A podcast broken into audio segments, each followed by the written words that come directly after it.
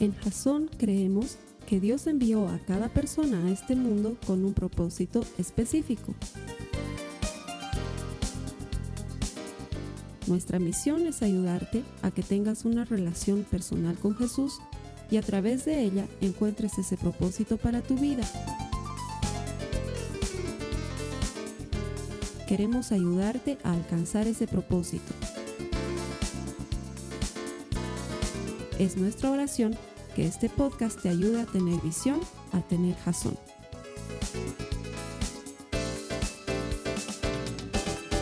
Gracias por conectarte a Jason, ahí donde te encuentres. Estamos seguros que no es casualidad que hayas llegado a este mensaje justo hoy. Y te digo por qué. Porque Dios es dueño de todo cuanto existe. Y Él había agendado esta cita específica contigo hoy porque Él tiene un mensaje especial que tiene el potencial de cambiar tu corazón y darlo vuelta. Gracias por conectarte, bienvenido. Nosotros hacemos este servicio con la oración y la esperanza de que compartiéndolo contigo encuentres vida por medio de la eterna palabra de Dios. ¿Por qué? Porque todo el que encuentra a Dios encuentra vida. Y esa es nuestra oración y nuestro deseo. Estamos seguros que Dios te comunicará vida a través de su palabra. A los hermanos que están aquí todas las semanas ayudándome a predicar. Quiero bendecirles en el nombre de Jesús. Que el Señor te bendiga. ¿Por qué? Porque eres un buscador de Dios. La gente que busca a Dios, según lo que dice la palabra en Hebreos 11:6, va a recibir algún tipo de recompensa. Aunque no la estés buscando. ¿Por qué? Porque Dios es galardonador de los que le buscan. Y tú no estarías aquí en un día tan lindo como hoy si no estuvieses buscando al Señor. Te garantizo que el Señor va a cumplir su promesa y Él te va a premiar.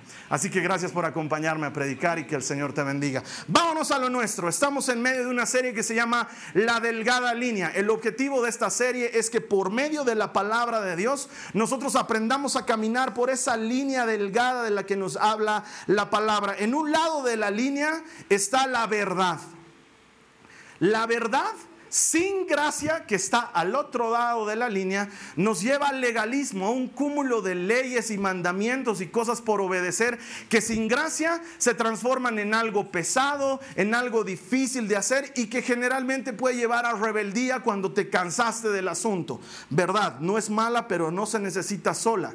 Del otro lado está la gracia. La gracia es maravillosa, pero si no tiene verdad, hace que la gente abrigue esa mentalidad de puedo hacer lo que me dé la gana, bien subjetivista. Si te hace bien a ti, bien por ti, eso no me hace bien a mí. Y si a mí me hace bien, no te metas conmigo, no te metas con lo que a mí me hace bien. Y empezamos a vivir en una vida subjetiva, super gracia, cero verdad, que nos aleja de esa delgada línea. Mira lo que dice la palabra de Dios, Mateo 7:14, la cita base que estamos utilizando durante esta serie.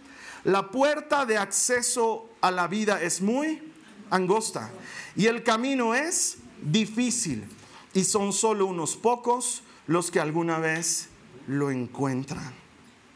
Jesús es la puerta. Él es esa puerta angosta. Jesús es el camino. Él es ese camino estrecho. Y cuando tú encuentras al camino, encuentras la verdad y encuentras la vida. Jesús es lleno de verdad y de gracia. Si tú aprendes a caminar en lo que Jesús enseña, ni te vas a ir muy a un lado, ni te vas a ir muy al otro, sino que vas a disfrutar de las promesas y los beneficios que Dios tiene para ti en su palabra. La primera semana veíamos a manera de refresh, veíamos cómo tanto el ayuno como el diezmo, prácticas del Antiguo Testamento son plenamente válidas para hoy. Las hacemos no porque tengamos que, las hacemos como una respuesta de obediencia a Dios, porque entendemos que si Él dice que es bueno hacerlo, Él sabe más que nosotros. La primera semana. La segunda semana veíamos sobre los mandamientos y cómo los mandamientos del Antiguo Testamento han sido completamente cumplidos por Jesucristo y sin embargo el valor eterno de los mandamientos ya no consiste en cumplirlos para obtener vida, sino consiste más bien en obedecer a Dios como una forma de amor, porque los que le aman cumplen sus mandamientos. Es mi manera de decirte, Señor, te amo, Señor, gracias cada vez que te hago caso.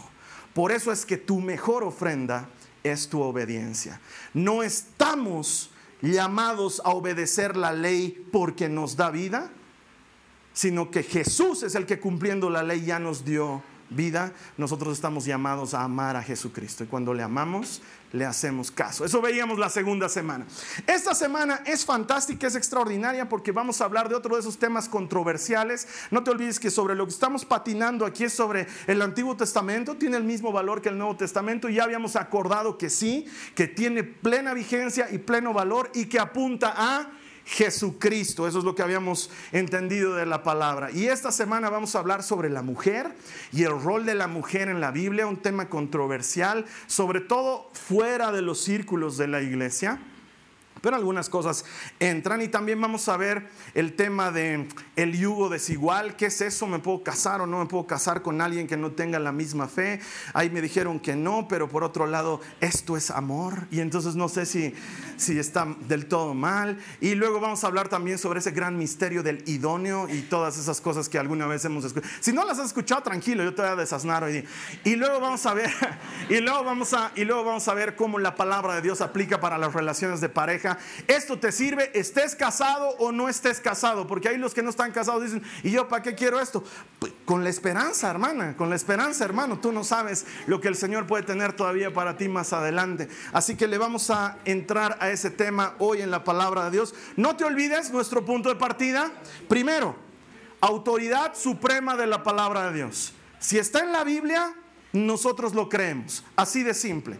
Nosotros no creemos una porción de la Biblia y desechamos otra porción de la Biblia. La creemos completita, como paquete. Primera cosa, autoridad suprema de la Biblia. Segunda cosa, soberanía absoluta de Dios. Dios no se disculpa, no dice, ups, cometí un error, ups, eso no tenía que pasar, ups, perdón, vamos a tratar de enmendarlo en el camino. Dios es el mismo de ayer, de hoy y seguirá siendo el mismo siempre. Dios no es hombre para que mienta, ni hijo de hombre para que se arrepienta. Cuando Él dice, hace. Cuando promete, cumple. Él es soberano de todo lo que existe. Esas son nuestras dos bases fundamentales. Y para interpretar la escritura en esta serie de prédicas, porque como sabes no es la serie habitual, si tú estás viniendo por primera vez a Jasón, no es la serie habitual de prédicas, aquí predicamos muy práctico y muy conciso. Esta no será la excepción, pero estamos aprendiendo harto, tiene mucho de doctrina lo que estamos aprendiendo este mes y lo vamos a volver práctico. La manera en la que vamos a interpretar las escrituras es bajo el siguiente parámetro. Contexto, Contexto y contexto. Siempre hay un contexto histórico, cultural, hay un contexto cronológico, destinatarios, motivos y sobre todo el contexto espiritual que le da plena validez a la escritura en todo tiempo. Si estamos listos en eso, hermanos, abróchense sus cinturones, saquen sus Biblias o sus notas de la prédica, nos vamos a meter de lleno en la palabra de Dios. Primero, la gran pregunta que leo en muchos foros y en muchos lugares, que leo en Facebook y en muchas partes, ¿es la Biblia machista? Es una gran pregunta, legítima, ¿sí? Vámonos al contexto histórico-cultural de la época en la que se escribió el Antiguo Testamento. No te olvides, más o menos 1500, 1600 años llevó a escribir toda la Biblia y más o menos 40 distintos autores intervinieron en la escritura de la Biblia todos ellos inspirados por Dios. Eso es lo que nosotros creemos y lo comprobamos vez tras vez además, sobre todo por el hecho de que cómo es posible que autores distintos de épocas distintas estén de acuerdo en un mismo punto sin haberse conocido los unos o los otros o sin haber tenido intención de escribir la Biblia, porque no es que Isaías sabía que estaba contribuyendo a lo que Juan iba a escribir más tarde. No, no funciona de esa manera. ¿Es la Biblia machista? Vámonos al contexto histórico temporal. En ese momento el mundo entero era machista. ¿Sí? Todo el mundo era machista. Y es más, hoy la gran parte del mundo sigue siendo machista. ¿Cómo lo sé? Soy papá de dos mujercitas y veo cómo el mundo es mucho más complicado para las mujeres. Es la verdad. Estamos en un mundo donde si eres mujer, no tienes las mismas ventajas que si eres hombre al presentarte un trabajo, al buscar una oportunidad. cuando te gusta otra persona. Seguimos viviendo bajo cánones y parámetros muy machistas y en esa época no es que la Biblia era machista, es que el contexto histórico era muy machista. Quizás bastante más machista que hoy en qué sentido, porque los derechos han ido igualando a las personas con el tiempo, ¿sí? 50 eh, años atrás las mujeres no podían votar en muchos países. Eh, si nos vamos a países eh, de otro tipo de creencias, las mujeres tienen que andar completamente cubiertas en la calle. Hay de aquel hombre que le hable a la mujer, si la mujer contesta la matan. Todavía vivimos en ese contexto. En esta época, cuando la Biblia estaba siendo escrita en el Antiguo Testamento, el pensamiento cultural común era muy machista. Y en muchos casos la mujer era considerada como poco menos que una propiedad. Sí, un hombre, alguna vez te lo he dicho, un hombre podía tener 15 vacas, 25 ovejas, una choza, dos mujeres y tres hijos y eso era todo era su propiedad y podía intercambiarlas. Oye, me gustó mucho tu vaca, te la cambio. ¿Qué tienes para ofrecerme? Tengo estos dos terneros. No, yo quiero mujer. Mm, esta no me sirve mucho, te la doy. Funcionaba así en esa manera. Triste, pero realmente así funcionaba el mundo estaba muy, muy machista. Pero ya llegar al plano de decir que la Biblia es machista es entrar en un plano de desconocimiento del corazón de Dios. ¿Qué es el machismo según el diccionario? Es la prepotencia sobre el género femenino. Cualquier postura, venga de hombre o de mujer, prepotente en contra del género femenino, es machismo. Por ende, también hay mujeres machistas, ¿no? Cuando tú le dices a tu hijo, no, no, no, no, no, los hombrecitos no entran a la cocina, por ejemplo. Eso es machismo desde una mujer. Cuando tú le dices a tu hija, anda a tender la cama de tu hermano, eso es machismo. Como si los hombres fueran mancos o no pudieran tender cama. No, pero Carlos, son medio burros, ¿no? Ve, tienden mal. Siempre hay una justificación detrás de eso. Y la verdad es que hay cierta actitud prepotente en contra del género. Eso es machismo. ¿Qué dice la palabra de Dios al respecto? Te cuento que la palabra de Dios es bien clara. Acompáñame por favor. Vamos a leer Primera de Corintios 11, los versos 11 y 12. Ahí tienes las notas en la pantalla, si es que no las tienes en tu Biblia. Dice, sin embargo, entre el pueblo del Señor, ¿entre quiénes? Entre el pueblo del Señor, las mujeres no son independientes de los hombres y los hombres no son independientes de las mujeres. Había estado en la Biblia. Pues, aunque la primera mujer provino de un hombre, todos los demás hombres nacieron de una mujer y todo proviene de Dios.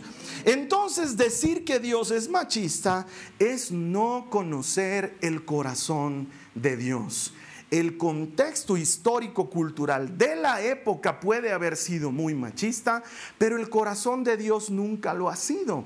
De hecho, los pasajes más gloriosos en relación a la mujer que tú puedes encontrar no los tiene Gustavo Adolfo Becker o Pablo Neruda, los tiene la palabra de Dios. Nos muestra lo valiosa que es la mujer a los ojos de Dios y para la humanidad. ¿Tú alguna vez has leído proverbios y has encontrado ese maravilloso poema sobre la mujer virtuosa. Está casi al final de los proverbios. Y te cuento que no hay otro pasaje en la Biblia así para hombres. No hay el hombre virtuoso, todo galán, varonil, alto, moreno y velludo. No hay eso. Pero, pero sobre la mujer, lo que dice ese poema de la mujer virtuosa es poderosísimo y nos muestra el corazón de Dios en cuanto a la mujer, cuán valorada es, cuán amada es, cuán importante es, cuán orgulloso se siente su esposo de ella, cuán bendecido se sienten sus hijos de tener una mamá así. La Biblia nos habla de la mujer y la exalta a un nivel extraordinario y le da el lugar que la mujer cree que no tiene porque piensa que la Biblia es machista. No es machista el contexto cultural sí, el corazón de Dios no. Dios refleja algo completamente distinto. Y quizás alguien me diga, pero la historia de Adán y Eva, pero la historia de Adán y Eva, porque le hacen ver como culpable a la pobre Eva, pobrecita culpable, y le ha venido a tentar la serpiente. La historia de Adán y Eva es una historia que refleja el egoísmo del ser humano ambos egoístas, ambos pensando en sí mismos, ambos autojustificándose en lugar de buscar perdón y gracia. Aquí no es que por culpa de Eva estamos metidos en el asunto. Estamos metidos en el asunto del pecado por causa del egoísmo de la humanidad. Hombre y mujer, ambos pecaron. No es que Adán está ahí limpiecito, yo no quería comer, de veras, les juro. ¿Y por qué has comido? Porque piensas en ti mismo. Hay un problema de raíz y el Señor ataca el problema de raíz. ¿Sabes cómo? Enviando a Jesucristo a este mundo. Jesús no solamente, quiero que entiendas este principio bíblico, es muy importante. Jesús no solamente viene a salvarnos del pecado, que eso es lo más importante. No solamente viene a mostrarnos el camino para seguir al Padre, ese camino angosto, no solamente eso, viene a restaurar las cosas. Y entre las cosas que restaura, restaura, por ejemplo, a los niños. Los niños eran tan propiedad de un hombre como la mujer. Por eso es que cuando los niños querían acercarse a Jesús, los discípulos los afuereaban. Fuérese, mocoso, se está acercando, sáquese de aquí. Cochino, váyase. Y Jesús les dice, oye, oye, oye, ¿por qué están espantando a, a los niños? Dejen que vengan a mí. Y la Biblia cuenta cómo los abraza con amor y los utiliza de ilustración para una prédica. El reino de los cielos es para quienes son como este niño. Y el que a mí me recibe, recibe a mi Padre. Y entonces restaura la imagen del niño que no se lo consideraba ni siquiera humano. Si era hombre, hasta los 12 años no se lo consideraba humano. Luego a los 12 años se hacía una ceremonia especial en la que pasaba a ser adulto y responsable. Si era mujercita, por el contexto machista de la época, seguía siendo propiedad de su padre hasta que un hombre la adquiera como esposa y entonces pasaba a ser propiedad del esposo. No tiene que ver con la Biblia, tiene que ver con la cultura de la época. Y sin embargo Jesús viene y restaura lo que está mal. Restaura a los pobres y a los pecadores y los vuelve incluidos y aceptados. Aquellos que no eran nadie, Jesús los hace parte. Y a las mujeres, ¿cuánto más? Mira, habla de Jesús conectándose con mujeres más que cualquier otra de las, de las cosas que Jesús hizo en el Nuevo Testamento. Primero, María, su madre. Hay gente que dice, sí, pero le decía mujer. Sí, te cuento que no estás entendiendo el contexto sobre el cual hay que traducir las escrituras. En esa época, decirle mujer a una mujer era darle estatus de gran valor. Es más, las versiones modernas de la Biblia traducen ese vocablo griego como apreciada mujer. Cada que Jesús habla con su mamá le dice apreciada mujer porque ese es el sentido completo de la palabra griega que Jesús utilizaba para referirse a su madre. Cuando está en la cruz y se le encarga a Juan, le dice apreciada mujer, ahí tienes a tu hijo. ¿Por qué se preocuparía Jesús de su mamá en ese momento si finalmente está salvando a toda la humanidad? Porque él quería restaurar la posición y el rol de la mujer en la vida. No solamente está María su madre, la samaritana. La samaritana tenía dos serios problemas. Primero era samaritana, los judíos no hablaban con samaritanos. Segundo era mujer y Jesús le habla. Tú hoy en día viajas a Israel y si logras entrar, porque es muy difícil, si logras entrar a un lugar ortodoxo judío conservador, no puedes hablar con las mujeres te armas de un serio problema policial si tú hablas con una mujer. Jesús se atreve a hablar con esta mujer la restaura, la perdona de sus pecados y la devuelve limpia a una sociedad que había separado a los samaritanos de los judíos. ¿Por qué? Porque Jesús viene a restaurarlo todo. La mujer adúltera. ¿Qué pasa con la mujer que traen ahí, que, encontraron en pleno acto de adulterio? Jesús, luego de decir la famosa frase, el que tenga pecado lance la primera piedra, luego se queda con ella y la sana en su interior cuando le dice, yo tampoco te condeno. Vete no peques más. El registro de cómo Jesús trata a las mujeres es parte de su ministerio restaurador del rol y la función de la mujer. O esta otra que viene y le derrama perfume sobre sus pies Jesús habla con ella mientras todos los demás la ignoran y hasta reniegan de ella. Dicen, ¿cómo va a haber derramado este perfume? Se podía haber vendido, se podía haber conseguido ese dinero para los pobres. Y Jesús, al contrario del pensamiento de los demás, dice, no hablen mal de ella. acaba de hacer algo bueno. Es más, les digo, de hoy en adelante se hablará sobre la obra buena que hizo. Hoy estamos cumpliendo esa promesa que Jesús le hizo a esa mujer. Jesús viene a restaurar el rol de la mujer. Muchas mujeres lo acompañaban en su ministerio, dice la palabra de Dios. No hubiera sido posible si Jesús era machista, porque ¿qué hacían las mujeres ahí? Váyanse a su casa, ¿qué me están siguiendo? No, lo seguían en el ministerio y dice que muchas de ellas sostenían hasta financieramente lo que significaba ser un predicador itinerante. Jesús le restaura la identidad y el rol a la mujer. De hecho, conocemos nombres de más de una de ellas. Ahí están las hermanas de Lázaro, que pueden hablar con confianza con Jesús. Cuando Lázaro muere, pueden ir a reclamarle y decirle, Señor, si hubieras estado acá, mi hermano no se hubiera muerto. Jesús podría, si hubiera sido machista, hubiera dicho, ¿qué te pasa? ¿Qué me hablas? ¿A quién crees que te estás dirigiendo así? Juan, llévense a esta. Podía, si hubiera sido machista, eso es lo que hubiera hecho. Jesús no es machista. Y Jesús dice, el que me ha visto a mí, ha visto al Padre. Pensar que Dios es machista es no conocer el corazón de Dios. Mira lo que dice Gálatas 3, los versos 27 al 28. Dice, y todos los que fueron unidos a Cristo en el bautismo, se han puesto a Cristo como si se pusiera ropa nueva. Qué hermosa figura. Ya no hay judío ni gentil, los pone en un mismo nivel. Ya no hay esclavo ni libre, los pone en un mismo nivel. Hombre ni mujer son lo mismo, porque todos ustedes, ¿qué dice? Son uno en Cristo. No lo digo yo, lo dice la palabra de Dios. Por lo tanto, el machismo, prepotencia hacia el género femenino, es malo. Así como el feminismo, prepotencia hacia el género masculino, es también malo.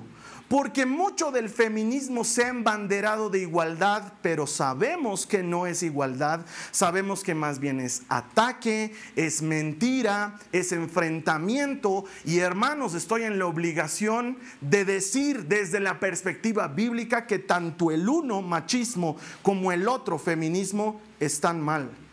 No hemos sido diseñados para competir hombres contra mujeres. No hemos sido diseñados para hacernos guerra el uno al otro. Hemos sido diseñados para complementarnos.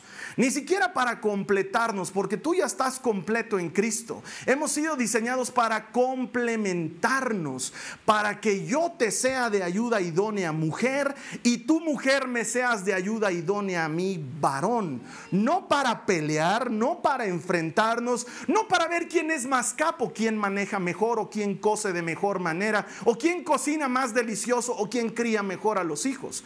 Para criar a los hijos juntos, para cocinar en beneficio mutuo y para que cuando tú o yo estemos al volante lo hagamos responsablemente, no para ver quién lo hace mejor, para que nos ayudemos.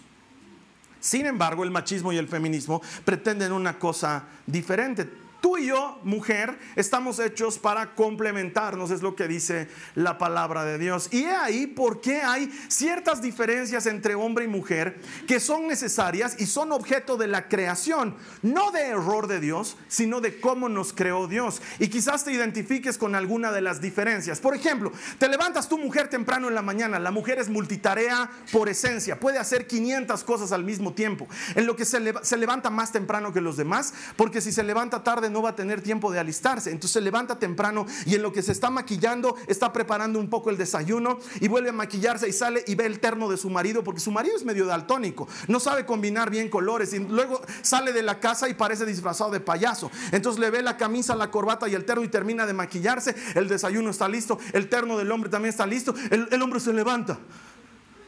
Y dice, me tengo que vestir, ya está listo tu terno. Allá, gracias mi amor, dice. Entra, es la verdad, entra, se ducha, tira la, tira la toalla en el piso. Pero ya son años de que su mujer le ha dicho, levanta la toalla. Entonces se ha grabado en su mente, sale de la ducha, tira la toalla, se viste y dice, ah, la toalla, levanta la toalla, la vuelve a colgar. La mujer esta vez está muy apurada y le dicen, no voy a tener tiempo para hacer, lleva a los chicos al colegio. El hombre es pues un scout Siempre listo. Toma los chicos, los mete en el auto. Además que él se siente Michael Schumacher en el auto. Llega al colegio, los deja y vuelve todavía a la casa. Ya los dejé. Y lo que él está esperando es que la mujer le diga lindo esposo, buen esposo. No. La mujer pregunta y le dice, ¿le has ayudado al José a que meta su trabajo hasta su curso? Y el hombre dice, no me has dicho. Pero la estás viendo a la guagua con su maqueta gigantesca. Pero él puede solito, no es sonso, es bien fuerte. Pero ayúdale pues, pero dime pues que le ayude. Esas cosas, ah, quiero que entiendan hermanas, el hombre no es retrasado mental.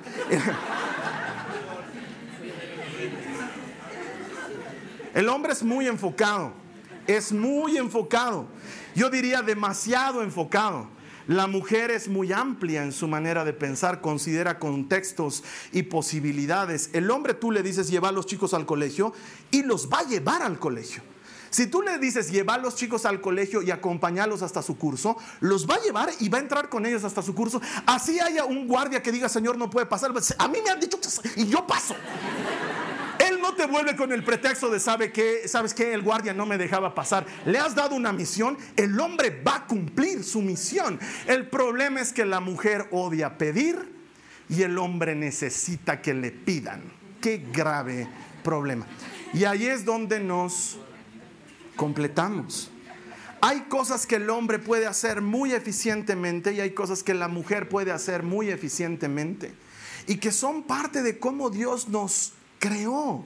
Nos hizo diferentes a propósito, para que aprendamos a hacer equipo, para que uno sea la voz dura en la casa y el otro sea la voz suave y gentil en la casa, para que sepan conjugar sus habilidades, uno sea el que potencia y la otra sea la que edifica, de una u otra manera estamos construidos para eso, el Señor nos ha dado algo diferente y especial. Como hombre y como mujer. Mira lo que dice segunda de Corintios capítulo 6 verso 14. Dice, no se unan con los incrédulos en yugo desigual. Pues ¿qué tiene en común la justicia con la injusticia? ¿O qué relación puede haber entre la luz y las tinieblas. Esta es la famosa cita bíblica del yugo desigual. ¿Cuál es el contexto de la cita bíblica? Bueno, pues segunda de Corintios es una carta que Pablo manda después de primera de Corintios, por si acaso. Y es porque la iglesia de Corinto era grande y linda, pero muy desordenada. Entonces necesitaba orden en muchas cosas. Pablo aquí está hablando específicamente de la amistad con el mundo, en cuanto a hacer negocios, en cuanto a llevar adelante una vida cotidiana. Obviamente puede aplicar a la relación de pareja, pero el contexto de Pablo es bastante más grande y de ahí es que en muchos círculos de la iglesia se ha sacado esta idea de no puedes casarte con un no cristiano. ¿Por qué? Porque la unen con la tradición antigua del Antiguo Testamento de que los israelitas no podían casarse con una mujer fuera de su propia tribu. Te explico esto. Si yo había nacido bajo la tribu de Judá, yo tenía que casarme con alguna mujer hija de alguien que también sea de la tribu de Judá por dos razones básicamente. La primera, porque la tenencia de tierra era un concepto muy importante asociado con la bendición de Dios en la época del Antiguo Testamento. Yo tenía que preservar la tierra de mis padres. Se nos ha dado una porción a los de la tribu de Judá y en esa porción de terreno me han dado a mí mi casita y mi parcelita y eso tiene que seguir siendo de la tribu de Judá siempre. Esa era la primera razón. La segunda razón para que no me case con una mujer que siendo de un pueblo extraño e idólatra, me transmine de sus costumbres propias de la época. Y la Biblia dice que muchos hombres, habiéndose casado con una mujer pagana, luego terminaron adorando otros dioses y separándose del Señor, Salomón incluido. Entonces, casarte con alguien de tu tribu era algo muy propio del Antiguo Testamento por estas dos razones culturales y espirituales poderosas, pero nosotros no somos israelitas. Amamos Israel, oramos porque el Señor bendiga a Israel, creemos que en Israel hay cumplimiento de promesas, pero nunca hemos sido llamados a volvernos judíos. Y hay hermanos que tienen el deseo de ser judíos y quieren volver a celebrar la fiesta de los tabernáculos y les gustaría sacrificar un corderito solo para tener la sensación de salpicarse con la sangrecita. Nosotros ya no necesitamos hacer eso. Hemos visto la semana pasada ¿Por qué? Carlos Alberto, ¿eso quiere decir que entonces nos podemos casar con quien queramos? Quiero explicarte lo del yugo desigual. El yugo desigual no solamente es en cuanto a tu fe. En cuanto a tu fe es probable el probablemente el tema más álgido. ¿Por qué? Las hermanas o los hermanos que vienen aquí a la iglesia sin su pareja saben lo difícil que es ser cristiano sin el apoyo de tu cónyuge es una de las cosas más difíciles de vivir. ¿Por qué? Vienes a la iglesia, el Señor obra de cierta manera o en la alabanza o en la prédica, sales de aquí emocionado, feliz, quieres compartir eso con tu cónyuge y no puedes, porque no entiende. O porque peor aún te sale con, ah, ya me vas a salir con esas cosas de tu iglesia. Ya estoy cansado de esas cosas de tu iglesia. Y se vuelve bien pesado y bien difícil de llevar. Y es mucho más difícil jalar a alguien hacia la luz que alguien te saque de la luz. Es la verdad. Espiritualmente casarte con alguien que no cree lo mismo que tú es muy complejo. Punto número uno. Punto número dos. No solamente la fe es parte del yugo desigual. Los gustos, los intereses, las aficiones, las metas en la vida, los sueños que tenemos como pareja, si no están alineados, ¿hacia dónde nos van a llevar? En ese sentido he conocido decenas de parejas que habiendo sido ministradas dos años por los pastores, porque recibieron palabra profética de que el uno debía casarse con el otro, luego se han casado en yugo igual, pero no tenían los mismos intereses o las mismas metas o las mismas pasiones. Sí tenían la misma fe, pero era lo único que tenían igual, el resto lo tenían diferente y hoy están tan separados como cualquier persona que se casó sin conocer a Cristo. ¿No es acaso yugo igual compartir todas esas cosas? Pero la gente se casa y dice, no, creemos en Jesús los dos, creemos en Jesús, pero Él tiene llamado a las misiones y yo tengo llamado a quedarme en el país. Y entonces, ¿cómo Él va a vivir allá? ¿Tú vas a vivir? ¿Cómo lo van a hacer? Es que yo tengo pasión por el ministerio de la iglesia local y Él tiene pasión por las misiones. ¿No será entonces que eso también es yugo desigual? No, Carlos Alberto, porque los dos creemos en el Señor Jesús, oramos y le amamos. Sí, pero a lo mejor, date cuenta que sus fines y sus intereses no son los mismos. Sí, pero Él es mi idóneo. Es mi idóneo. Me lo dijo ya una hermana en oración un día, me dijo, mira, yo ni lo miraba. Para mí es feo como patada en la espalda. Pero ha venido una hermana y me ha dicho, dice el Señor que te vas a casar con ese hombre. Desde ese momento lo he visto y he dicho, ah, pues peor es nada, gracias Jesucristo.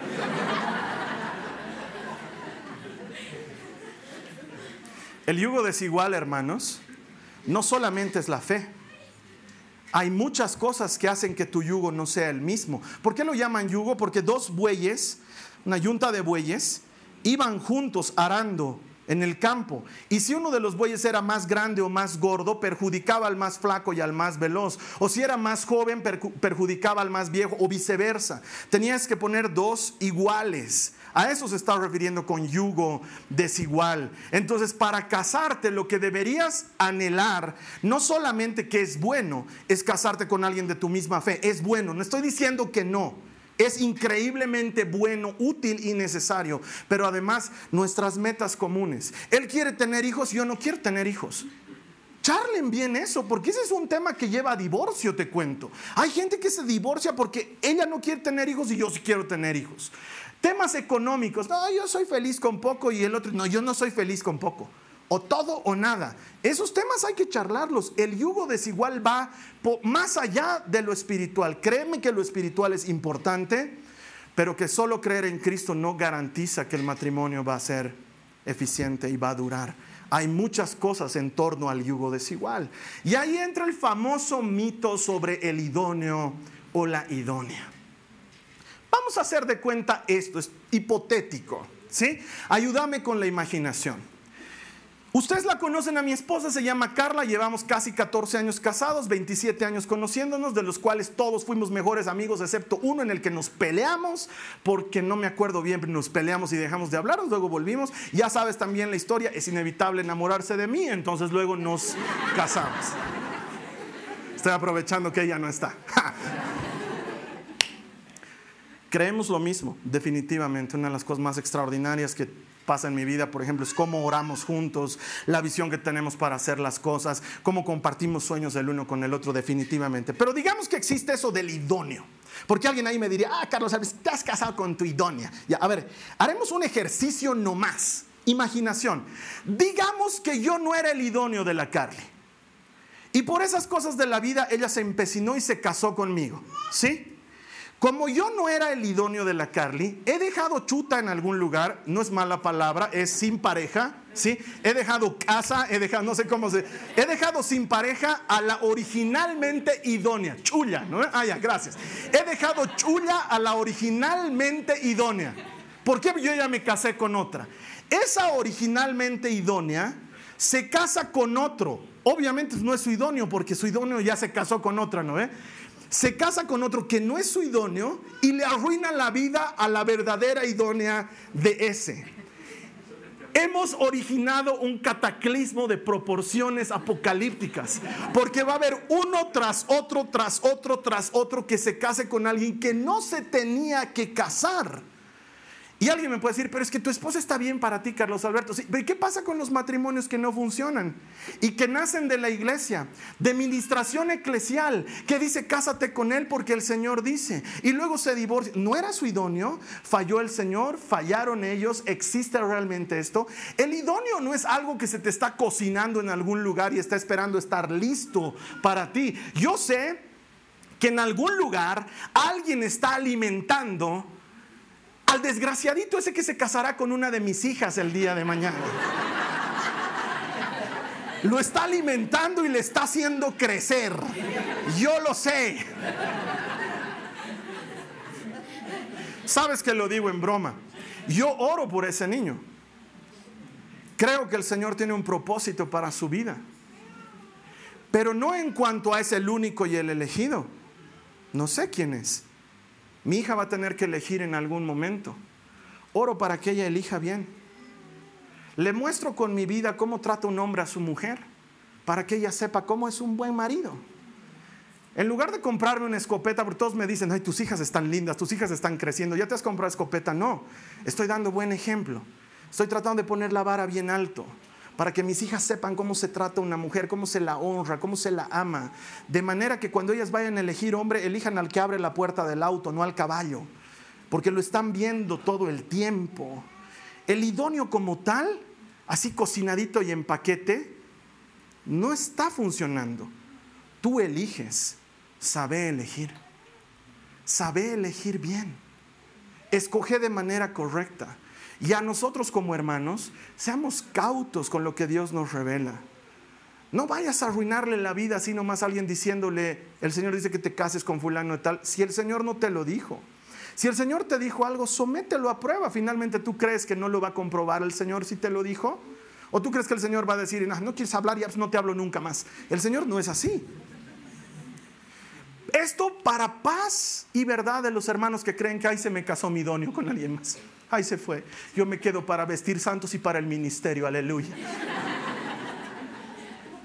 No, hermanos. Es más, incluso en un matrimonio que comenzó medio chueco, Jesús dice que para los que estamos en Cristo las cosas viejas pasaron, que todas son hechas nuevas. El Señor puede volverte el idóneo de tu esposa y a ella volverla la idónea tuya. ¿Por qué, ¿Por qué le llamamos el idóneo?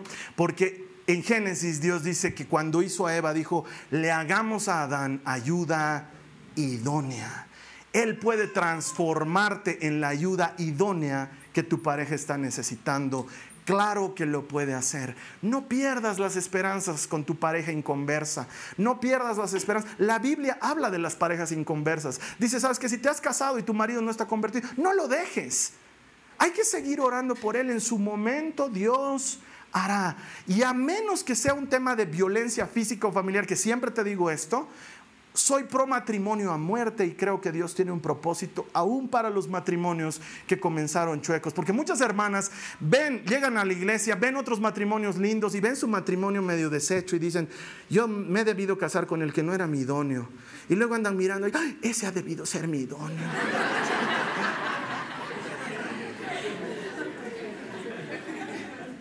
Y luego miras lo que tienes en casa y es como que realmente, Señor, realmente acabas de revelarme, este no era mi idóneo. No es así. No funciona de esa manera. Es una cosa completamente distinta. Y ahí entra la parte final del mensaje. Dios tiene un orden. Él tiene un orden. Y muchos estamos incómodos con el orden de Dios porque no conocemos en profundidad el orden de Dios. El orden de Dios no es, una cuestión de preeminencia, de quién es el jefe, de quién manda. No se trata de eso. El orden de Dios es una cuestión de colaboración y roles. Nada más. Es como en el ejemplo que Pablo nos pone en Primera de Corintios, en el capítulo 12, sobre las partes del cuerpo. ¿Alguna vez lo has leído? Yo te lo cuento un poco. Dice, en el cuerpo todos nos necesitamos, todos somos parte del mismo cuerpo. La oreja no puede decirle a la mano, mano, como no eres oreja, no te necesito, prescindo de ti. La rodilla no puede decirle al ojo, ojo, como no te doblas, no te necesito, prescindo de ti. No hay parte en el cuerpo, dice Pablo, que sea menos importante que otra. No conozco a nadie que, es una cortadura en el dedo, medio colgando ahí su dedo, y digan, no, es un dedo finalmente, ¿qué pasa si se pierde un dedo? ¿Qué gran cosa? El meñique. Tengo una amiga que sufrió un accidente de automóviles y por el accidente de automóviles perdió el dedo meñique. Uno diría, ay, gracias a Dios, nada grave.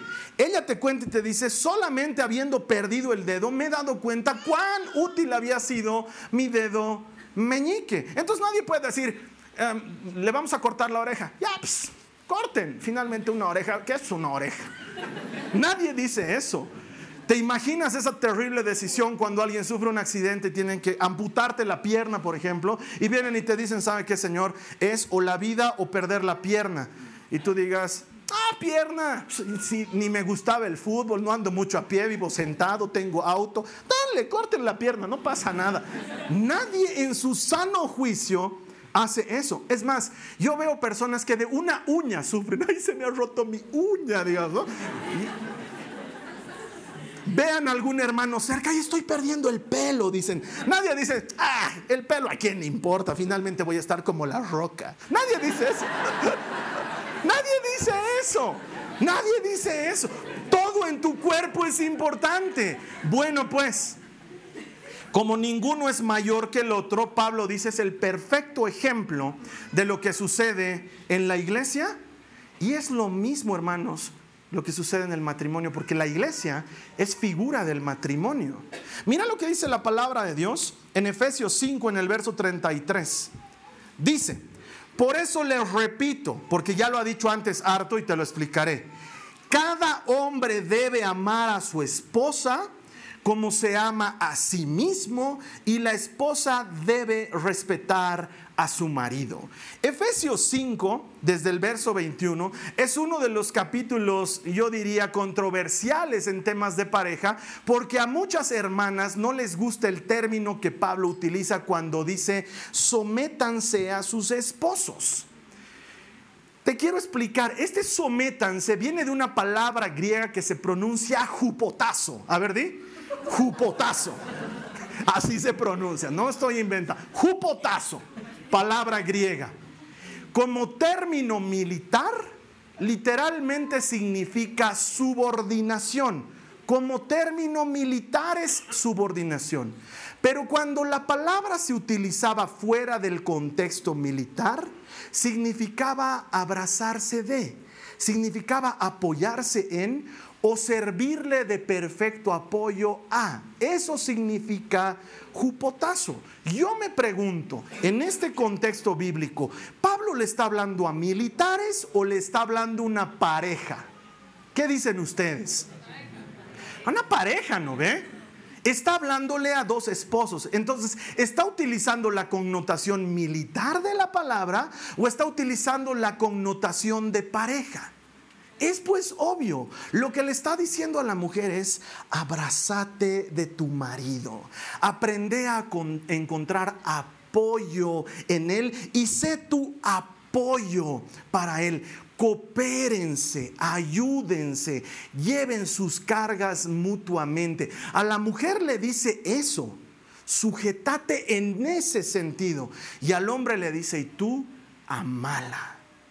Amala como Jesús ama a su iglesia. ¿Cómo ama pues Jesús a su iglesia? ¿La trata mal? ¿La hace quedar mal delante de los demás? ¿Cómo trata Jesús a su iglesia? No la perdona, la dignifica, la protege y la alimenta. Lo que Dios está dando no es preeminencias, no es el hombre por ser la cabeza está por encima. No, es solamente un rol. El rol del hombre es este y el rol de la mujer es este. Y si tú le crees a Dios, le haces caso y funciona solamente quiere dar roles que hagan que el matrimonio funcione de manera correcta. Esposas, dice en este versículo que hemos leído, respeten a sus esposos. Una de las quejas más frecuentes de los maridos en consejería. Yo soy un mueble en la casa, Carlos Alberto. Mi hijo está viajando esta semana. ¿Sabes cuándo me he enterado? ¿Cuándo? Hoy, hermano. Hoy me he enterado. A mí no me dicen nada en mi casa.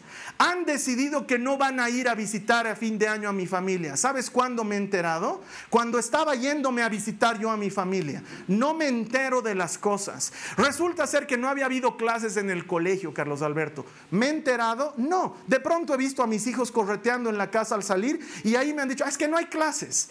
Nadie me avisa nada. Yo sé lo que va a decir la mujer. Porque entramos en ese plan de guerra. Va a decir, ni se involucra, ni le interesa. Una pregunta de sus hijos, no le importa. Lo único que le importa es el Real Madrid y su trabajo. Es lo único que le importa. Y estoy utilizando el Real Madrid porque, hermanos, tenemos que ser conscientes, en Bolivia no hay equipos buenos. Entonces...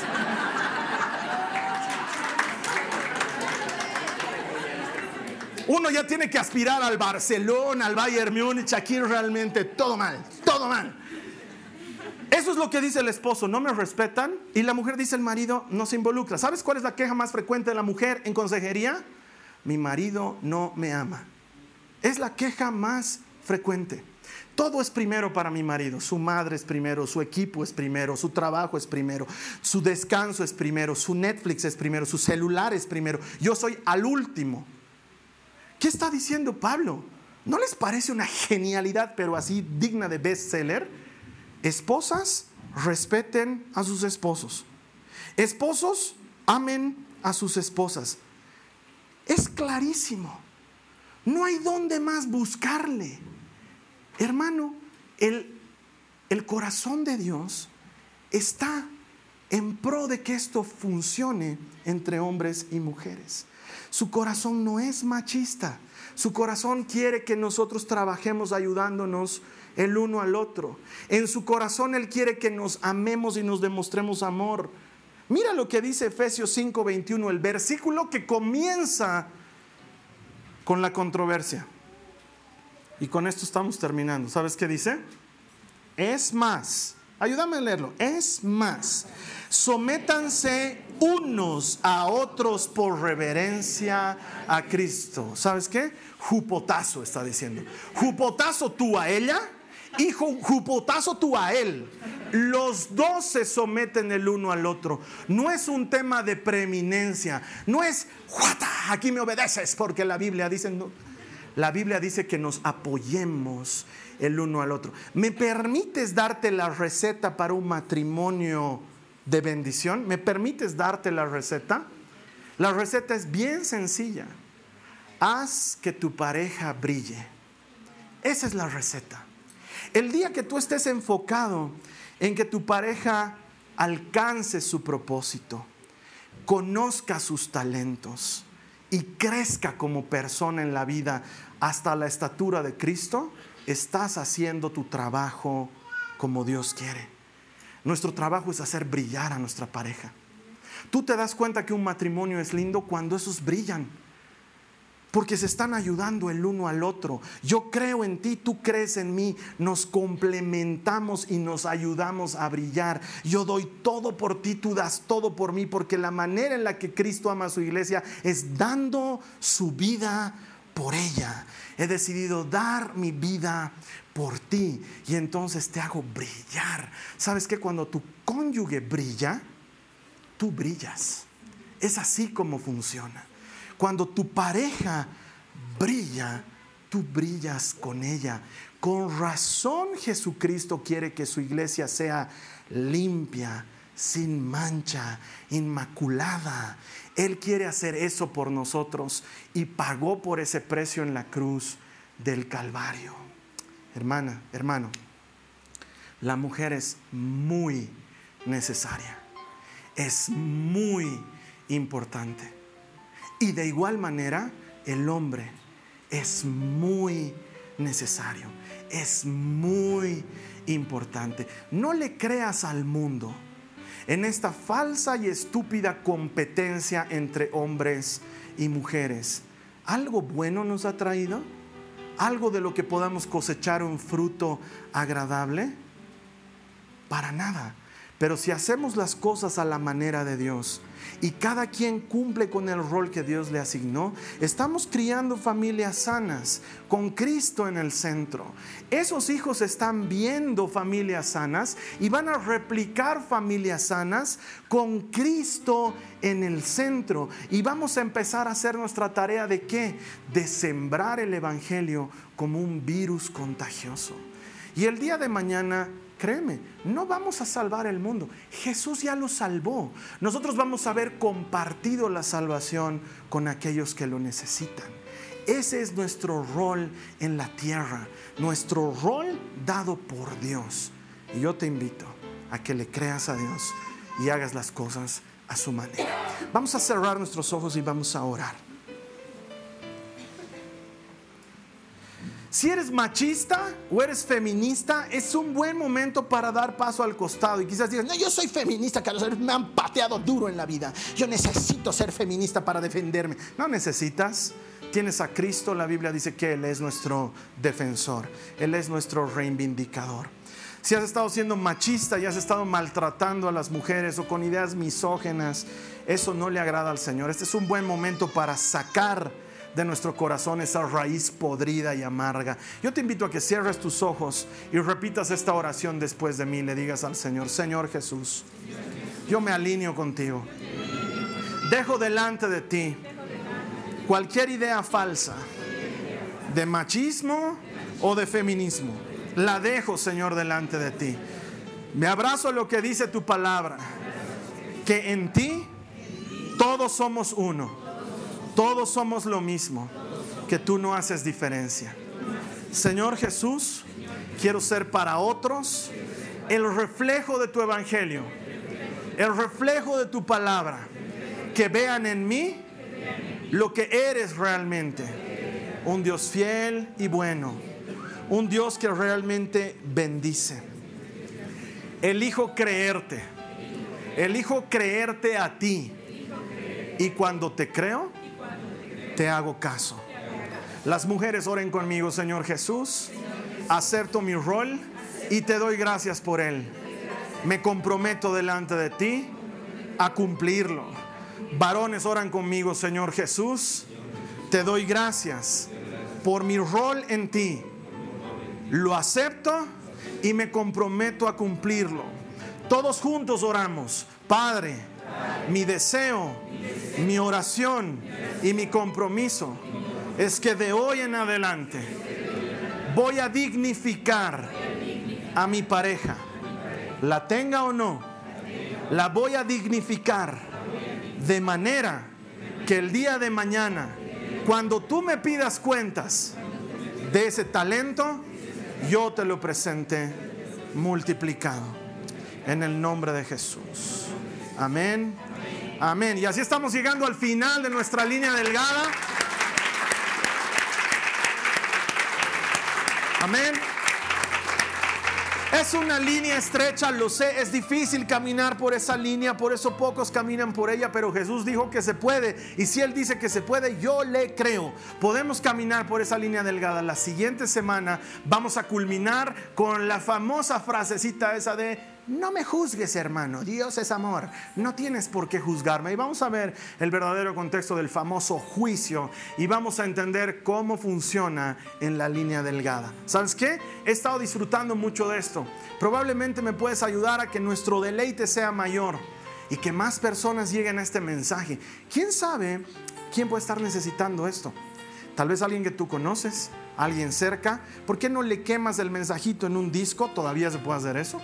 O puedes pasárselo en un flash, o subirlo un drive en la nube y compartirle el enlace, o compartir lo que nosotros tenemos en redes sociales. De cualquier manera, llevar el mensaje va a ser eficiente. Y así todos los de la familia de Dios, esa iglesia con I mayúscula que no tiene denominación ni nombre, nos juntaremos para celebrar que todo el que encuentra a Dios encuentra vida. Te veo aquí la siguiente semana. Que el Señor te bendiga. Esta ha sido una producción de Jason Cristianos con Propósito. Para mayor información sobre nuestra iglesia o sobre el propósito de Dios para tu vida, visita nuestro sitio web www.jason.info. Allí encontrarás muchos recursos para animarte en tu relación con Dios, enseñanzas, nuestro blog, prédicas y mucho más. Te lo deletreamos www.jazon.info on.info. También puedes visitarnos en nuestro sitio en Facebook www.facebook.com barra Que Dios te bendiga abundantemente. Muchas gracias.